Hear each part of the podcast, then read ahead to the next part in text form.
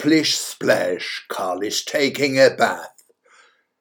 Weiland, höre ich erzählen, habe ein wohlmeinender Berater dem Verhandlungsführer der SPD bei Koalitionsverhandlungen Per Steinbrück ans Herz gelegt, vergesst nicht, den Lauterbach mitzunehmen. Wenn ihr ihn nicht mitnehmt, pinkelt er euch ans Zelt. Worauf Steinbrück geantwortet haben soll, wenn wir ihn mitnehmen, pinkelt er uns ins Zelt. Fast ein klassisches Dilemma, von dem die SPD und Deutschland sich bis heute nicht erholt haben. Was immer geschieht, Karl macht lauter Bächlein, die dann zu einem Bach anschwellen, dem Lauterbach.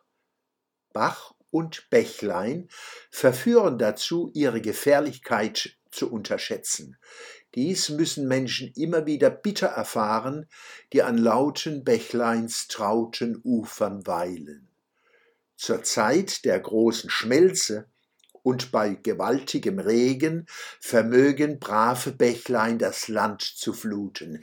Splish splash, Carl is taking a bath. Seit Corona verfügt wohl nicht mehr der Bundeskanzler über die Gerüchtlinienkompetenz, sondern der Gesundheitsminister. Muss der Bundeskanzler dem Lauterbach folgen? Das könnte Olafs Schaudern und Zaudern erklären.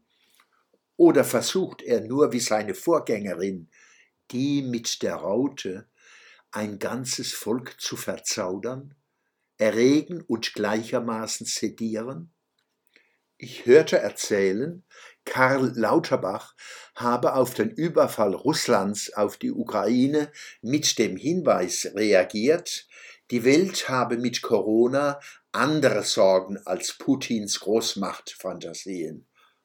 Wer Weltgeschehen so souverän einordnen kann, splish splash, Karl is taking a bath. O Harlekind, o Karlekind.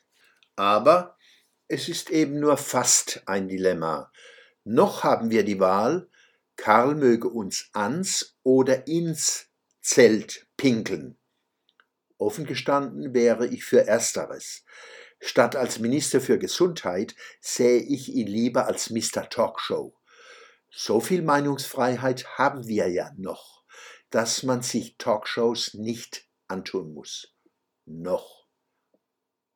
Das wäre mal eine redliche Alternative, das Volk im Wahlkampf zu fragen, soll Karlchen euch ans Zelt oder ins Zelt pinkeln?